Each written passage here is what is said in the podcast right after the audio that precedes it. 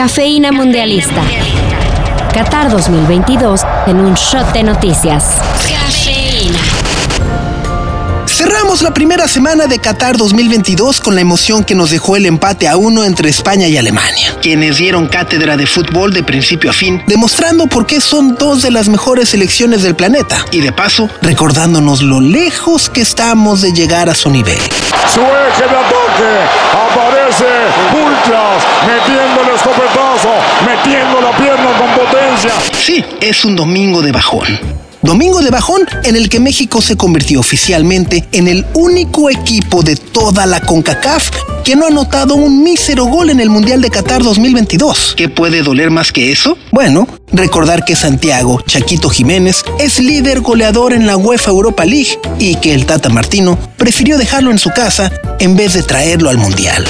Nunca le desearía el mal a un jugador, al contrario, yo apoyo a Raúl Jiménez, apoyo a cada uno de, mis compañeros porque hay una frase que me gusta mucho y es muy cierta. Este, nunca, nunca tienes que apagar la luz de otro para, para tú tener eh, la propia, tu propia luz, ¿no?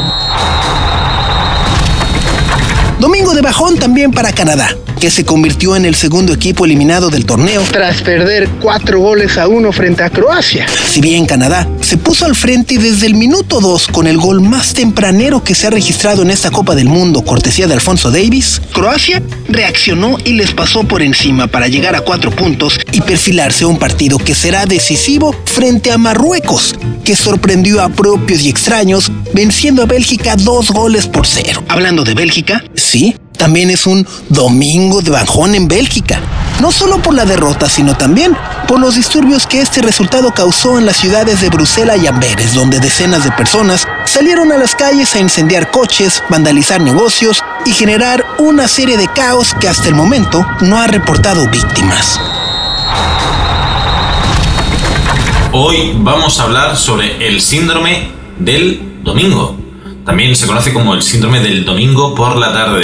Domingo de bajón también para los jugadores de Arabia Saudita, después de que el seleccionado Saleh Al-Sheri desmintiera la noticia de que el príncipe Mohammed bin Salman les regalaría un carro Rolls Royce a cada jugador de la selección saudí como premio por haber vencido a Argentina. Um, can you tell us if this is true or not, please? And if it is true, what do you make of that? And which color did you choose? It's not true. Not true at all. Yeah, it's not true. It's a shame, right? We are here to serve our country and do the best. De menos que les den un Versa, ¿no?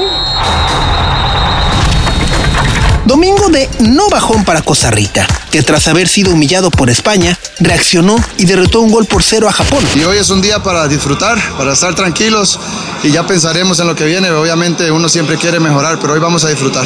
Keylor, pura vida y felicidades. Pura vida, muchas gracias. Saludos a todos.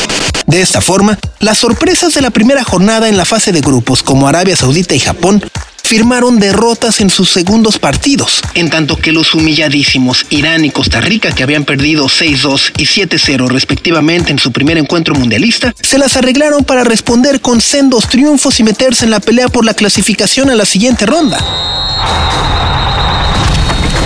Por último, domingo de bajón al saber que mañana será el último día en el que podremos disfrutar cuatro partidos en cuatro horarios diferentes. ¿Qué podemos hacer para evitar este tipo de, sensaciones tan incómodas, ¿no? Como la, como la apatía, como esa falta de, de ganas por hacer cosas, ¿no? Eh, bueno, primero, aprender a organizarnos arrancando a las 4 de la mañana con el Camerún contra Serbia, que de papel no pinta mucho, pero que podría ser una de las grandes sorpresas. A las 7 de la mañana, Corea del Sur y Ghana buscarán ponerle emoción a su grupo, en tanto que a las 10, Suiza querrá sorprender a Brasil con la ausencia de Neymar. Para cerrar el día, otro de esos partidos que promete. A la 1 pm, prepárense para ver Uruguay contra Portugal. Nada mal para un lunes cualquiera, ¿no? Para este más información, sigue la cobertura de Qatar 2022 en sopitas.com. Cafeína Mundialista. La cobertura de Qatar 2022 está en sopitas.com. Cafeína Mundialista.